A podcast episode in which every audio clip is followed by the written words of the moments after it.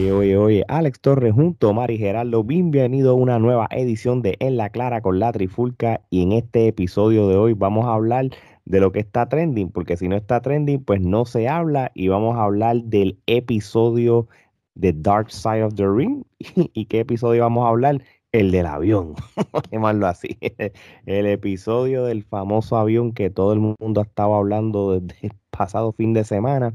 Este, y aunque eso fue la semana pasada, eso todavía se sigue comentando porque siguen saliendo historias, la gente sigue desmintiendo, siguen saliendo cuanta cosa. Así que, Gerardo, este, e, esto de, del avión, esto no es nuevo, mano. Entonces, sí, ahora, mm, desde el 2002 que pasó, ahora que lo están hablando, pero nosotros que hemos estado eh, leyendo dirt, dirt, Sheets o el mismo PR Wrestling en el pasado, el mismo Lord of Pain o C-Scoop o cualquiera. Y esta historia se ha hablado, incluso tú te metes en YouTube y, y había una página que se llamaba WrestleMania, una cosa así, que, que ellos fueron los primeros que se, ellos, ellos son como los precursores de Dark Side of the Ring que te tiraban todos estos chismes y todas estas cosas. Y, y esto como que se había hablado. Lo que pasa es que ahora mismo pues te lo elaboraron en un programa. Cuando, cuando tú te enteraste de que este episodio iba, ¿qué, qué fue lo que tú te vino a la mente? No, bueno, eh, definitivamente eh, no era nada que el que realmente ha estado consumiendo lucha libre y que este, consume todas estas páginas no se supiera, pero ciertamente Dark Side of the Ring este, ha tomado temas que ya eh, son parte de las leyendas urbanas de, la lucha libre y le ha dado su, Los escalva. Su, giro, ¿no? Eh, tenemos el ejemplo de lo de Bruce Brody, entonces ahora tenemos este del episodio del avión, y entonces pues yo realmente eh, era uno de los, de los más que mayor expectativa tenía por ver, ¿no? Porque quería ver qué realmente ellos habían este, podido eh, descubrir que ya no supiéramos, ¿no? Y ciertamente, pues yo creo que eh, sabemos obviamente que eh, la mayor controversia gira en torno a lo que se habló de Rick Flair y lo que subsiguiente, pues Tommy Dreamer dijo sobre las acciones de Rick Flair. Y ciertamente, pues, ¿qué te puedo decir? Este, deja mucho que decir, ¿no? Pues porque mientras en algún momento este, alabábamos o quizás aplaudíamos o tomábamos eh, las acciones de Rifle como un chiste, pues bien sabemos que estamos en, este, en unos tiempos que son totalmente diferentes. Ciertamente, pues hemos eh, visto como el movimiento de Me Too que muchas mujeres que pues fueron víctimas de abuso sexual por personas que este, estaban en posiciones de poder en sus respectivas industrias, pues esto ha cambiado drásticamente quizás como la gente ve este tipo de sucesos que, que nunca estuvieron bien, este, no importa en qué época estuviésemos viviendo, el, este, el abuso sexual este, cuando una eh, no está, no es aplaudido, no está permitido, no debe suceder en ningún ámbito, que quede claro, en ningún momento estamos este, justificando ni estamos diciendo que estas cosas deben suceder, pero sin embargo sabemos que muchas veces y que inclusive en el mismo eh, documental se discute, muchas veces esto era como un secreto a voces y la gente simplemente se mordía la lengua, este, particularmente las féminas, por no crear este problemas. Oye, Omar, este, obviamente eh, vimos ese episodio el jueves y todo. ¿Tú, te lo esperas, la manera que, que, Dark Side of the Ring este, lo interpretó, este, logró las expectativas de, de, por lo menos cubrir todas las bases de, de, lo que sucedió de acuerdo a lo que tú leíste posiblemente hace 5 o 6 años atrás? Pues mira, mano, yo te diría que la primera vez que yo escuché algo sobre ese famoso avión fue hace como 10 años. No recuerdo en qué podcast fue, pero estaba oyendo un podcast de alguien en una entrevista y mencionaron esa famosa confrontación física entre Brock Lesnar y Mr. Perfect. Y eso lo recuerdo, no, no, no tengo memoria de si era de Stone Cold, de quién era en particular el episodio, pero sé que era un, un podcast y era audio solamente, pero recuerdo haberlo escuchado vía YouTube. porque eso era cuando ponían los audios completos de tres horas y pico en YouTube y, y tú los escuchabas porque no, no había dónde más escucharlos. Y, y, recuerdo haber escuchado esa historia de, de esa confrontación entre ellos dos. También se escuchaban cosas de Undertaker, con Vince, de Angle, se escucharon muchas cosas y realmente pues esto era un secreto a voces, lo que trajeron aquí. La única cosa interesante fue cómo tenían a la zafata, que, ¿verdad? Nunca se había escuchado el punto de vista, se había hablado de luchadores y luchadores hablando de luchadores, pero no de una persona que hubiera sido tripulante de, del avión como tal. Y entonces esta vez pues tenían la zafata y habían otras personas. También estaba el árbitro Mike Yoda, este, por el mismo estaba Tommy Dreamer y Van Damme, eh, hablando muchas cosas sobre el incidente. También estaba Justin Credible, si no me equivoco. y, y, ellos dieron muchos puntos clave, pero realmente habían cosas que se sabía. Se sabía los problemas que tenía eh, Scott Hall, se sabían los problemas de conducta de Rick Flair, de Nature Boy, de que él tenía de que riflear siempre era riflear, no importara dónde estuviera, si estaba en carácter eh, luchando o estaba afuera, él era siempre riflear en los sitios, siempre se habló de eso, igual que cuando Shawn Michael tenía su pasado oscuro, que era Shawn Michael siempre, todo el tiempo, tú sabes. y esto... inclusive, este, a raíz de esto, este, ya están saliendo, porque esto pique y se extiende, el episodio eh, también hubo unas, este, alegaron, que pues le, echaban este eh, sustancias en las bebidas a las mujeres para aprovecharse de para seducirlas para seducirlas y entonces pues aparentemente eh, salieron diciendo que Marty Janetti y Shawn Michaels hacían esto con frecuencia pero este, ciertamente, pues. Eh, es algo que se oía, porque esto son cosas que se escuchaban desde siempre en la industria, de que todos estos luchadores tenían abuso con, con los painkillers y con las drogas que se metían para la época y eran unos rockstars y, y vivían la vida así, que como Gerardo dijo, no se justifica lo que hayan hecho y totalmente repudiable. Y es triste uno ver nuestros héroes de la niñez como de adultos nos enseñan que tenían este, cosas escondidas en el armario. Tú sabes, esto es como el tipo este de la televisión, que se me olvidó el nombre, que salió que era un abusador de mujeres también. El que era, tenía el programa este familiar, Ah, Bill Cosby. Ah, Cosby, Cosby. Pero Cosby fue, Cosby fue este por la eh, sí, sí. también. Sí, sí, pero por eso te digo, son gente que uno veía y quizás admiraba de niño y ahora cuando eres adulto te das cuenta que tenían unas cosas feísimas y unas conductas totalmente repudiables. Incluso se habla mucho de lo de Rick Flair, pero muy feo también fue lo de Brock Lesnar con Terry Runnels, este, ¿verdad? Y, alegadamente, sí. y el issue de, de Dustin también, tú sabes, eso también es totalmente feo, pero a eso no le han dado tanta luz ni tanto foro como, como lo que le dieron a Flair. Pero pues, mano, esto es cómo ellos pueden tratar de, de, coger rating hoy en día con cosas del pasado. Así yo veo, el programa logró lo cometido, pero no hablaron todo, porque pienso que se quedaron cosas sin tocar de ese avión. Habíamos escuchado lo de Angle con Vince. Sí, lo que, lo que pasa es, fíjate, lo de Angle con Vince es práctica, son esta historia hasta el mismo Angle cuenta, el mismo Undertaker y todo. Lo que pasa es que ese avión era grande y obviamente pues se concentraron en, en posiblemente las situaciones que ocurrieron.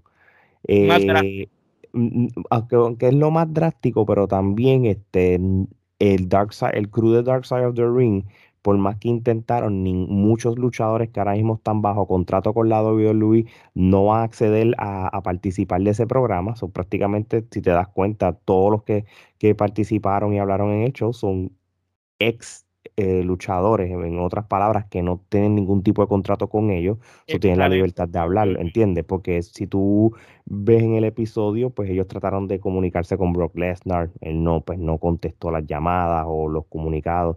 So, esa parte de que lo que ocurrió en el avión también que es la famosa historia de, de Kurt Angle y Vince McMahon, este, y Undertaker pensaba de que Kurt Angle estaba este, haciéndole daño, lastimando a, Vince pues, y, y, prácticamente Undertaker prácticamente pues, le hizo una llave y lo y lo, durmió pues, y lo afició, pues, pues eso, sí pasó y, ellos lo han hablado, pero obviamente posiblemente no lo, no, no lo tocaron en el episodio por la sencilla razón que no había otras personas en esa área del avión que lo contaran. ¿Entiendes? y por eso nada más no salí, sabrá que otras cosas sucedieron. Ahora, cuando vamos entonces a hablar de lo que sí hablaron ese día, pues, se habló de diferentes situaciones. Lo de Expa cortándole el moño a Michael Hayes, este, hablaron el, cómo, cómo estaba este, Scott Hall eh, endrogado y borracho, el, acoso que le hizo a la zafata, este, también estaban hablando la famosa pelea o, el juego de manos, por llamarlo así, que tuvo este Kurt Henning y, y Brock Lesnar. Bueno, lo, llamaron como una confrontación física heavy, porque como ellos lo narran, cuando se va ellos, ellos, pelearon, pelearon dentro del avión y cuando se cuando que se lo llevó para, el piso, o sea, ellos se pusieron a luchar básicamente. Sí, porque acuérdate que para ese momento Brock Lesnar era todavía más animal de lo que es ahora físicamente, está más y era nuevo, y era un Era joven, era 20, y venía con el background de NC, ¿verdad? Lo, lo, más brutal que, que para ese tiempo, mano, eh, no tenía miedo a nadie y el tipo iba para todas, tú sabes. Mm. Tengan en cuenta. Que no era pequeño tampoco. no, no, el no se iba a dejar meter las cabras porque no. también tiene un background en, en, lucha, olímpica también. les, digo más a las personas que quieran este meterse a YouTube después, búsquense eh, Mr. Perfect contra Brock Lesnar, Dark Match cuando Brock Lesnar este, subió de OVW para ya entonces ir de lleno a la WWE, el primer dark match que él tuvo en un Monday Night Raw fue contra Mr. Perfect. Mr. Perfect se lo ganó limpio que fue como una prueba. Tú, este, so, y si tú ves el, el, el, face to face, como estaba diciendo mal, eh, es tipo un alto, tipo alto, ¿entiendes? exacto, que a pesar de que Bro Lesnar es este animal que todos vemos, que el Henning en su época era un animal, y ahí era un, Perfect era grande y, y, ya en las últimas le estabas metiendo los esteroides fuertes, que tenía la, espalda, la espalda la tenía tres veces lo, el, tamaño, o sea, eso, el tipo es grande naturalmente y estaba abusando de los esteroides, o sea, el tipo, o sea, eh, eh, tú me entiendes, el tipo estaba grande. La última corrida de Mr. Perfect con, entre WWE 2002 y TNA 2002 que fue poco después que lo votaron, este, esas últimas luchas que él tuvo de su vida en TNA, que luchó por el campeonato de, de NWA contra Ron Killings, este, contra este, Jeff Jarrett y todas esas cosas, tú, evidentemente tú lo ves, close y el tipo estaba cangri porque el tipo se estaba metiendo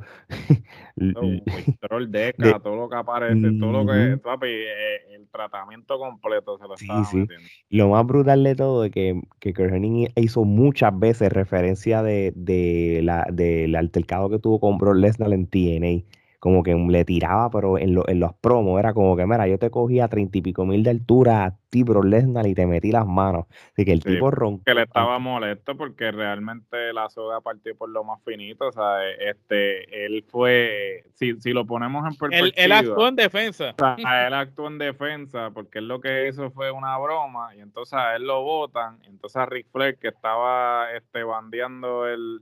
Eh, el, miembro el miembro por ahí, por todo el avión, pues ah, se la dejaron pasar porque es Rifler. Entonces, ¿cuál es el doble estándar? ¿Tú me entiendes? Sí, sí. De hecho, hablando de Ric Flair, este, Omar, para las personas, poquitas personas que no saben qué rayos pasó, ¿qué fue lo que aparente y alegadamente está, este, se dijo de Ric Flair en, en este episodio? Este, ¿Y qué tú piensas sobre eso? Que de hecho, después que tú comentes, Ric Flair hoy hizo un comunicado este, defendiendo su parte sobre esto que pasó, porque realmente este episodio abrió una caja de Pandora brutal. Pues mira, mano, eh, y para la gente que nos escucha o nos ve, Ric Flair pues estaba en bata y aparentemente no tenía ropa debajo, este, estaba agarrando el miembro, sus partes íntimas y dándole vuelta como si fuera un helicóptero y estaba acosando a las azafatas que estaban en el vuelo. Hay una de las azafatas que prácticamente narra cómo se sintió acosada en una de las esquinas que era como la parte de la barra del avión, donde Rifle le estaba meneando el miembro y le dice, ven acá, tócalo, tú quieres tocar al campeón mundial, al Nature Boy, y estaba con sus vacilones pero son vacilones subidos de tono que la, la muchacha cuenta que temía por su vida, que ya hasta un momento pensaba que la iban a violar. Y pues, ¿verdad? Cuando tú tienes una mujer diciendo que se sentía acosada y asustada con temor a que la fueran a violar, pues eh, es algo sumamente eh, triste, incómodo. Y más incómodo me resultó cuando Jim Ross lo comenta y le preguntan que por qué no, tú sabes, no tomaron acción en contra de Flair y él lo defendió como, bueno, riflear es riflear. Entonces tú dices, a riflear se lo permitían todo y a cualquiera de los demás no. Ejemplo, Razor Ramón no se llegó a sacar en miembro, estaba borracho y drogado y le dijo, le hizo insinuaciones sexuales que, que le tuviera, le practicara sexo oral a la misma zafata y a, a Razor lo, lo despidieron. Pero, lo, de Razor, lo de Razor yo lo puedo, yo lo puedo entender porque lo de Razor realmente lo justificaron con el hecho de que lo trajeron de vuelta muy pronto este, a, a la carretera y entonces eh, realmente él tenía unos problemas que eh, nadie sin duda alguna quería afrontar. Todo el mundo como que se quería hacer de la vista larga pero ahí ellos fallaron al traerlo. Pues, no, no ahí ellos fallaron, no, no, tenían que haberlo traído cuando ya habían habido incidentes de esta índole. Por ejemplo, cuando apareció en WCW, que supuestamente era un ángulo, pero no era un ángulo. Él estaba borracho de verdad y bien ruso con el, con el morbo utilizó la adicción de él para, para hacer un ángulo y, fue, y todo el mundo y su madre lo ha criticado por eso, porque tomó una persona adicta y se aprovechó de las circunstancias para utilizarlo para crear un ángulo y eso no debió haber sucedido. Entonces, a él lo traen, obviamente ha estado documentado, este, aquellos que deseen verlo, pues este, está el el documental de Jake the Snake, que Scott Hall también sale en ese documental, en el que hablan cuando eh, DDP eh, agarró a Jake the Snake a Scott Hall y se los llevó a la casa. Y, lo revivió prácticamente. con, con, el DDP Yoga y les dijo, mira, si ustedes quieren vivir aquí, pues ustedes se van a regir por mis reglas y, y gracias a Dios, pues hasta el momento ninguno de los dos ha tenido una recaída y nos alegramos mucho porque son tremendos talentos que tienen mucho que aportar a la industria. De hecho, él estaba hasta en sillón de ruedas cuando DDP lo cogió. sí, sí, estaba en sillón de ruedas y entonces eh, el detalle aquí es este, eh, lamentablemente eh, a Ric Flair se la, han dejado pasar mucho, pues porque Ric Flair es Ric Flair. Y es lo que dijo Jim Ross, uh, he's a made man. Cuando la expresión he's a made man es como que, Yo lo, yo lo leí como que tú eres eh, dueño de tu acto y responsable de las consecuencias.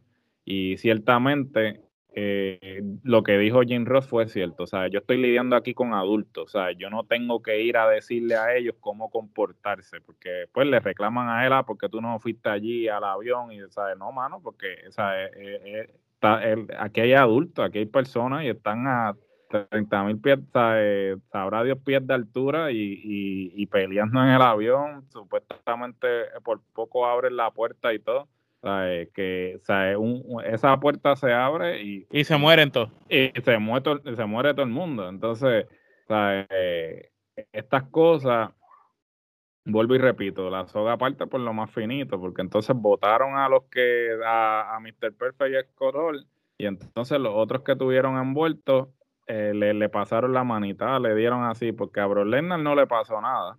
Eh, a Flair no le hicieron nada. A Gordo simplemente lo suspendieron, pero lo de Gold, de todo lo que sucedió, lo de lo menos, lo, menos, lo, menos, lo, menos, lo menos lo de Gordo. Porque bueno, lo de Mr. Perfect, lo de Mr. Perfect yo lo hubiera suspendido y ya, mano. No era para, Mr. Perfect también era para suspender también, pero pero, este, como te digo, pues el nene lindo, Brock Lesnar en ese momento estaba llegando, ¿sabes? Next Big Thing, ¿sabes? Pues, ah, eh, y Mr. Perfect, pues, lo, o sea, que eh, es lamentable, ¿sabes? Y a aquellos que quieran saber más a fondo sobre la historia de Mr. Perfect, les recomiendo el este Something to Wrestle with eh, de Mr. Perfect, el, podcast de Bruce, Bruce, Bruce y este, este hombro, este Conrad Thompson, y ellos van en detalle realmente cuál fue eh, cuando Mr. Perfect, de la carrera de él fue en decadencia, ¿no? Porque, él tuvo una serie de lesiones y ahí fue que él se volvió adicto a, a los pues, a, los, a los, sí, a los medicamentos para el dolor y pues eso fue lo que pues lamentablemente lo, lo llevó a su final y es triste, ¿no? Porque Mr. Perfect, sin duda alguna, eh, de, de, su generación, eh, es uno de los mejores, no solamente era el paquete completo, no solamente como luchador, sino como personaje, porque el tipo, ¿sabe? Tenía carisma para repartir. Tenía ah, carisma, inteligencia, IQ dentro del ring y era un señor luchador y tenía buen promo también. Pero contestando, volviendo a lo que Ale preguntaba ahorita de, de, mi pensar sobre la situación, pues mira, yo pienso que los que estuvieron al mando de WWE, como lo era Jim Ross en ese momento y el mismo Vince que estaba en el avión, debieron haber ido allá atrás a, en algún momento a poner orden y control.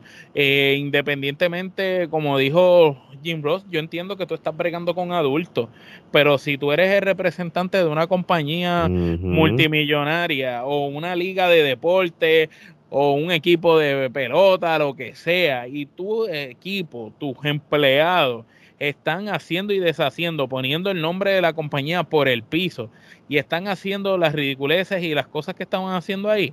Mira, lo menos que tú como representante de esa empresa, de la compañía que puedes hacer, es tratar de ponerle el orden. Tenían que haber ido allí y decir, mira, si esto sigue así, los vamos a despedir.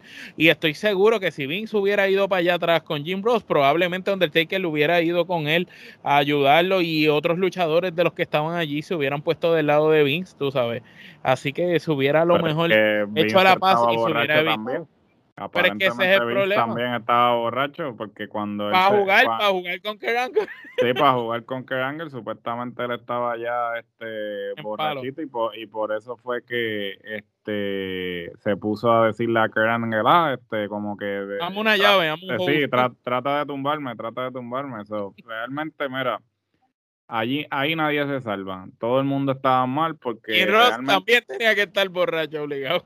Eh, realmente, este, yo no sé si después de este incidente la política eh, de los vuelos charter ha cambiado en términos de este, la distribución del alcohol. A mí me parece que eh, tal vez eh, el personal que tenían no era suficiente para la cantidad de personas que estaban dentro de ese avión. A mí me parece que lo que habían eran como tres o cuatro azafatas y estamos hablando que habían más de 15, 20, más de 20, luchadores en ese avión. a mí me parece que este, no tenían el personal suficiente para lidiar con eso, no supieron manejar la situación porque tan en falta están los luchadores por consumir alcohol este, desenfrenadamente como están en falta los, los, de la compañía del, del, vuelo, porque pues ellos se supone que debieron haber tomado acción en términos de la distribución del alcohol. Y la, y la muchacha, la zafata dijo que dieron tres órdenes de cantina completa de alcohol. O sea, le dieron refill a la barra tres veces entera. Tres veces. De la cantidad de, alcohol que se bebieron. Se bebieron la cantidad de tres vuelos.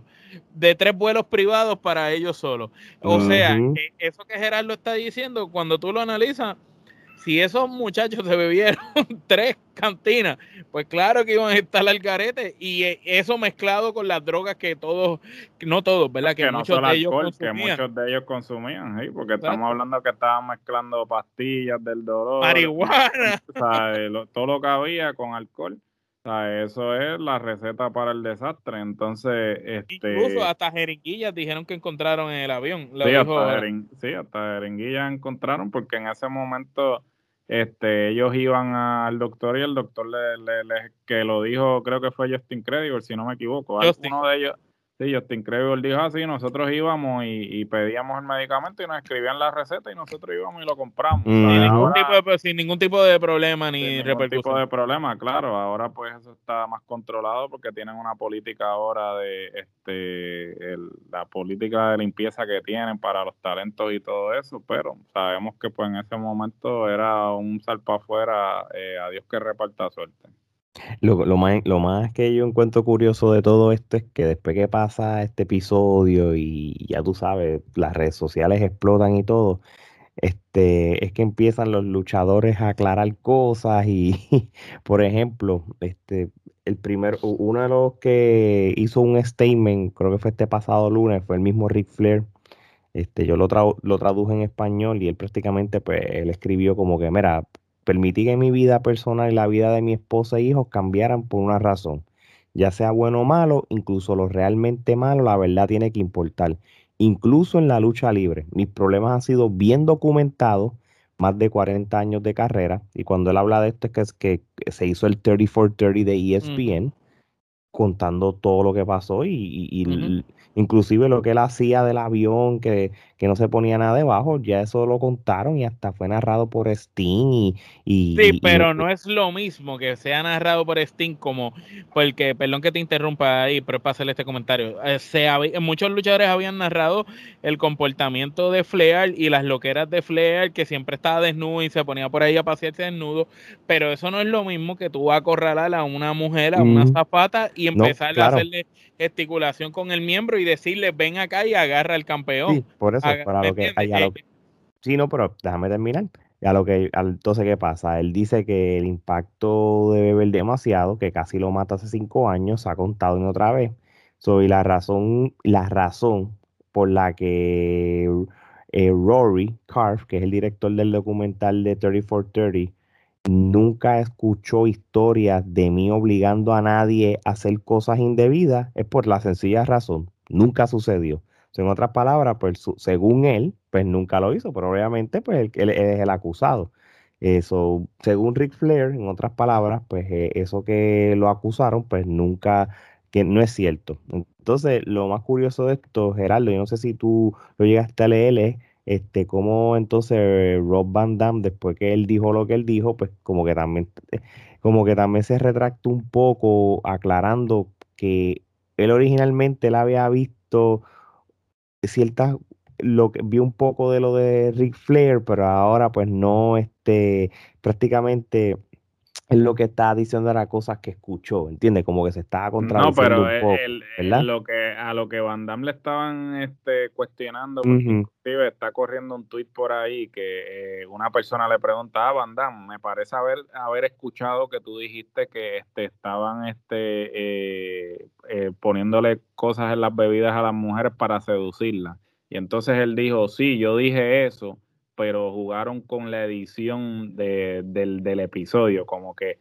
él como que eh, confirmó lo que dijo, pero después entonces dijo que la manera en que editaron el episodio fue selectivo. Entonces, eh, lo de eh, él, él, se expresó más en cuanto a eso, en cuanto a la que le, echaban este, cosas en las bebidas a las mujeres para abusar de ellas. Y él, y él sí confirmó eso. Sin embargo, lo de Flair, este, como dice Omar, eh, aunque él obviamente alega que nunca sucedió, y él obviamente se va a, va a decir que no sucedió porque no le conviene.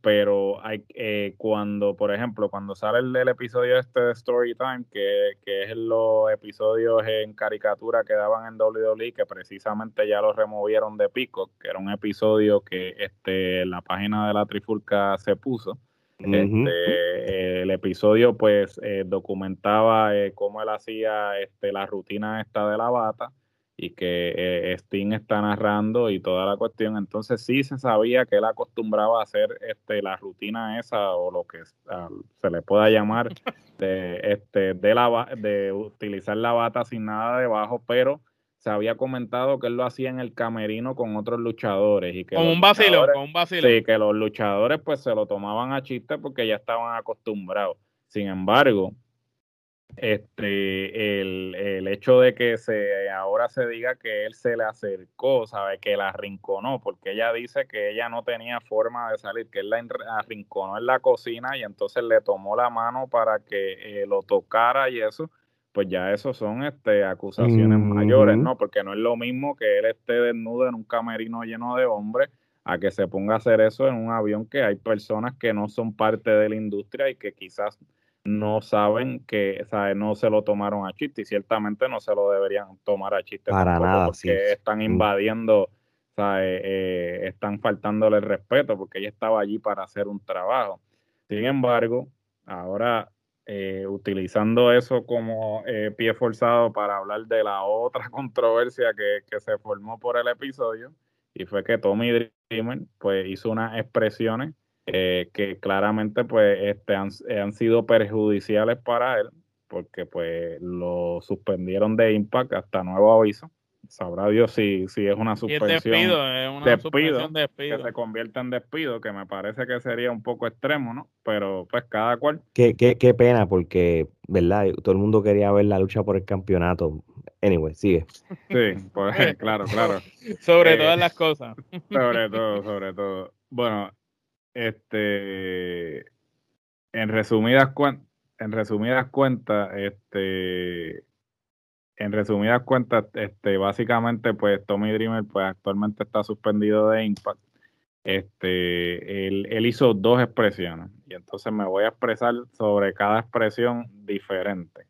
O sea, él hizo una expresión en el que él indicó que eso era algo que Flair hacía, eh, que siempre hacía, y que él nunca presenció a Flair, sabe, prospasándose con nadie. Ciertamente, él puede hablar de cuando él estuvo presente, eh, eh, cuando Flair hizo estas cosas, pero Tommy Dreamer no siempre estuvo. No estuvo 24 horas. O sea, no estuvo, no estuvo en, durante toda su carrera con Flair. Este, y sabemos que pues Flair tiene un historial de ser este bastante eh, coqueto, digamos, con, con las mujeres.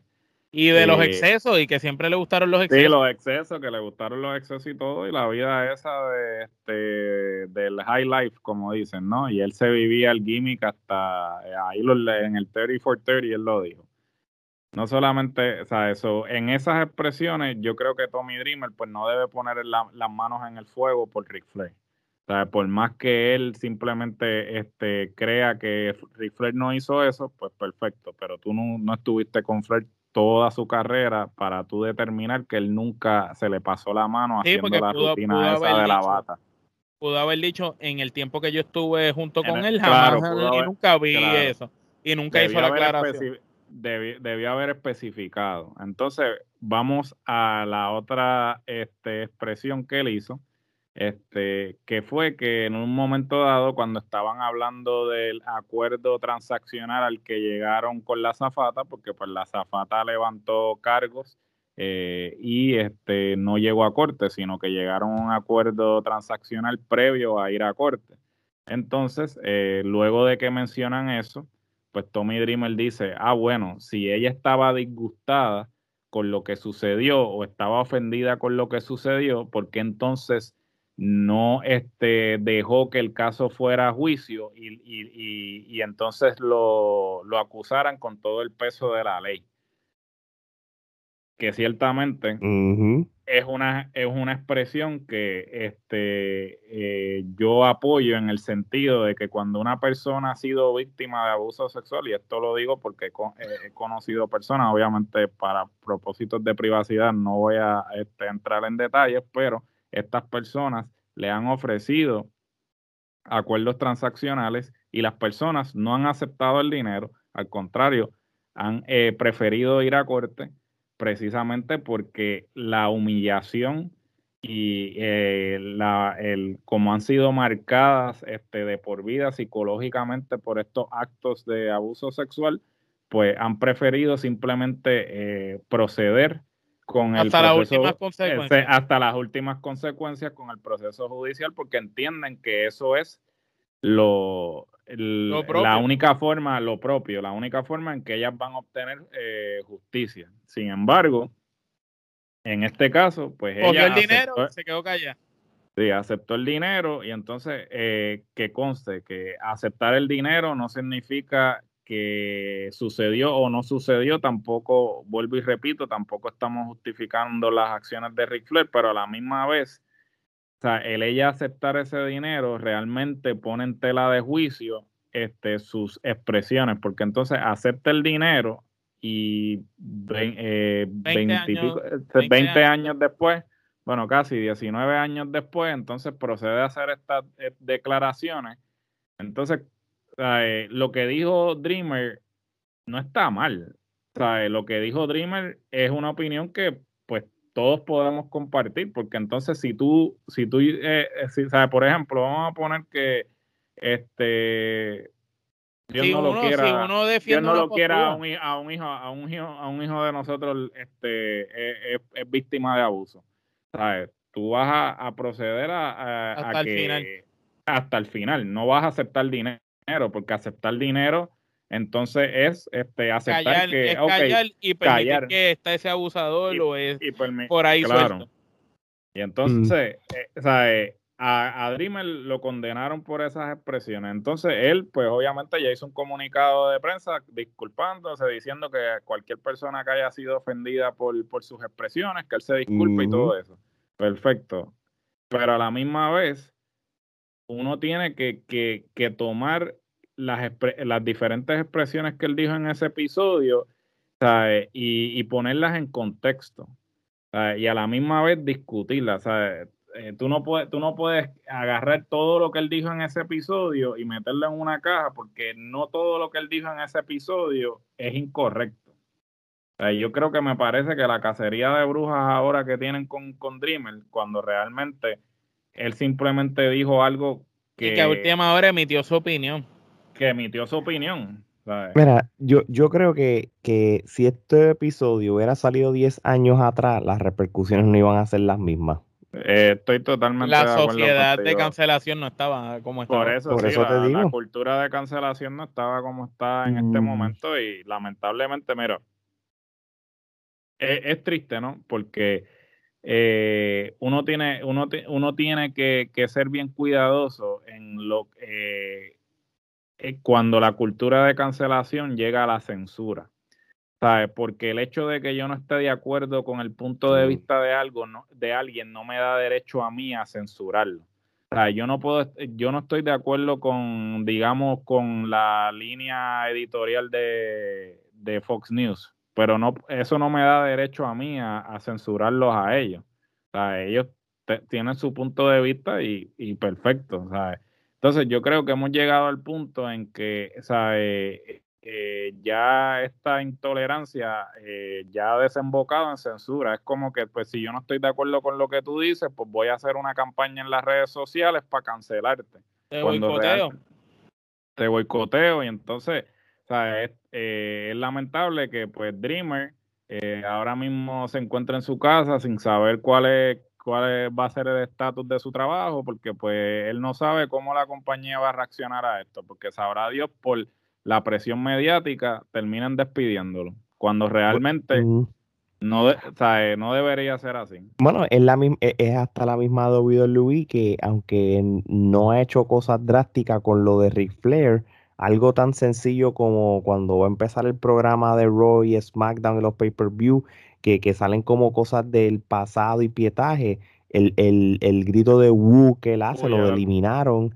Sí. Este, obviamente Pero, quitaron pero eso no me quita- sorprende, porque quitaron lo del siempre ha story. hecho. Mm, Sí, sí, quitaron lo del storytelling, el, el- los sponsorships de, del, del, del- de los comerciales que le estaba saliendo de los seguros de carro, algo así, o de El casa, car- no me acuerdo. El Car Shield. El de Car carro. Shield Lo también pasó lo mismo. No, no sé si el mismo Tommy Dreamer, de además de Impa, no sé si Buster Open Radio lo sacaron o no, eso no estoy, no estoy consciente de eso, tengo que verificar. Yo creo, yo creo que es simplemente de Impact. de que fue de Impact nada más. Pero Sí. es por eso mismo. Esto es lo más funny de todo, que, que pasa este revolú y, y obviamente pues la gente va a empezar a indagar este el, el, el récord de, de, de, Do- de la, de, la señor, de la señora Doyle, la azafata, y le encontraron, y, y ella también tiene su, cri- crim- eh, Los criminales. closet. Esa mujer se tumbó 80 mil dólares en joyería en el 2016 con, con, con una pareja. La tipa escribía cheques este, falsos. Tú sabes, no estoy diciendo que, que, que, que ahora eso este, tacha lo que sucedió, pero, eh, pero tú sabes que la, la gente va a buscar entonces los trapos sucios para tratar de, de minimizar lo que... O desacreditar la, o desacreditar lo que ella dijo. So, lo que ella eh, dijo, eh, claro. Ujú. So, yo creo que, que lo que uno puede aprender de esto, o, o la nueva generación de luchadores, lo que pueden aprender de, de, de este episodio o de lo que sucedió, es que yo creo que este, este tipo de, de, cultura de, los luchadores, ya eso no existe. Ahora el, locker room es diferente. Los luchadores que hacen jugar videojuegos ahora. Sí, es más, más fresita el ambiente y todo, pero, chacho, eh, esto era bien alcoroso y, gracias a Dios que no había redes sociales para aquellos tiempos, en ese mismo momento. en ese avión, un teléfono con cámara, cualquiera ah, grabando. Ay, bendito, papi, un salpa, tuvieran los videos corriendo todavía. Tuviera todo el mundo ahí, tuviera medio avión, medio avión botado, mano, de verdad que sí. Ahora, yo hubiera pagado por ver cuando le cortaron la cola de caballo a Michael Hayes. yo hubiera, yo hubiera pagado por verlo. de verdad, de, de, verdad que sí, de verdad que sí. So, mano, este, por lo menos eso fue lo que sucedió en, lo que fue ese episodio. Este, todavía faltan varios episodios de Dark Side of the Ring para, para entonces terminar el season 3 de, de, de, dicho programa. Este, yo creo que el próximo episodio creo que es el de Chris Canyon, que va a salir esta semana. Este, pero, pero realmente tú, tú ves la evolución de, The Dark Side of the Ring desde ese primer episodio de Bruce Brody hace par de años atrás en el Season 1 a lo que, a lo que se ha convertido, tú sabes. Ellos, uno lo puede pensar, ya, porque qué programita más, ¿verdad? Está cool y eso, pero realmente se ha convertido ya en un en, una marca, en, en, algo de que, de que, de que quizás este se pueda prestar como que, Dios mío, yo espero que, yo no sea parte del escándalo, que yo no salga, que no sea trending, porque lo del avión, de hecho, la, la gerencia de WWE le tuvo que haber sabido a... tú sabes. Sí, sí. Está, poniendo su marca en el piso. Y ahora mismo que ellos están pasando por un mal momento. Así mismo es, ese mismo es. Que, que ya eso se puede convertir en otro Dark Side of the of the Ring, podremos ver el, el, el, el, Rise and Fall de WWE. Este, eso puede ser un episodio. No, diga, no diga, no diga eso, muchachos. Que, vengan y se hagan un episodio hablando de las, de las cosas que hacía el click. No, Michael, no diga eso, que después nos dicen ardidos, porque estamos diciendo que WWE está en contra, contra la pared. Después no, nos dicen que estamos. No, no, muchachos, no. La WWE, no, no, WWE sigue siendo la, la, reina del monopolio. Que estén haciendo el peor trabajo creativo, pues son otros 20 pesos. Eh, no, no, no gracias a, gracias a Dios que la WWE no siente ninguna presión de la AEW, porque si no, nos estuvieran trayendo a Roman Reigns a luchar en Monday Night Raw en, en, en, en, main event del mismo programa o, haciendo lo que, pero nada. No, gracias a Dios que no lo tienen contra la pared, que, que Fox y, USA se están peleando porque dicen que los programas están desnivelados, que, que necesitan este igualar este los programas porque uno, uno piensa que el otro tiene más contenido que pero nosotros estamos locos porque eh, nosotros, empezamos a ver lucha de John Cena para acá, tú sabes. Entonces a mí me, encanta cuando la gente este, ve lucha libre de John Cena para acá y se creen que son los expertos, ¿sabes? Porque yo no llevo consumiendo esto toda mi vida, pero nada, deja a los que mueran locos, ¿no? Así mismo. No, no, en Maltasau, aquí entre nosotros tres, hay sobre 65 años de experiencia viendo lucha libre. Si tú lo así mismo, Así mismo es. Y que cuando sumen eso, no sumen al viejo que trabaja con ellos, porque si no, imagínate, son 500 años. imagínate.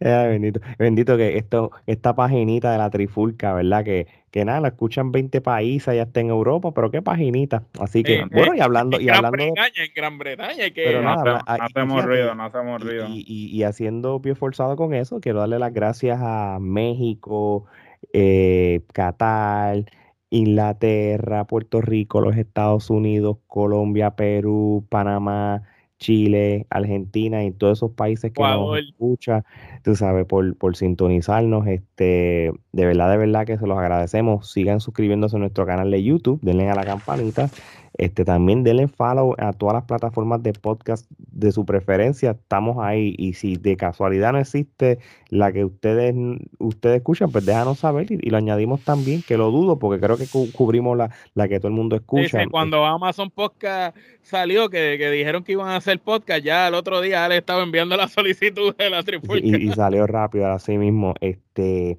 también importante, sigan nuestras redes sociales, este, pues sencillo, escriban Trifulca Wrestling Media y estamos en todas, TikTok, este, Twitter, Instagram, Facebook. Así que de verdad, también en la, vayan a la bio, si van al, al, link de la biografía de las redes sociales, van a ver el, link de teespring.com, donde vas a ver la mercancía como esta camisa de En la Clara con la trifulca, que es la camerita en este episodio de hoy, o el, el abrigo que tiene Omar.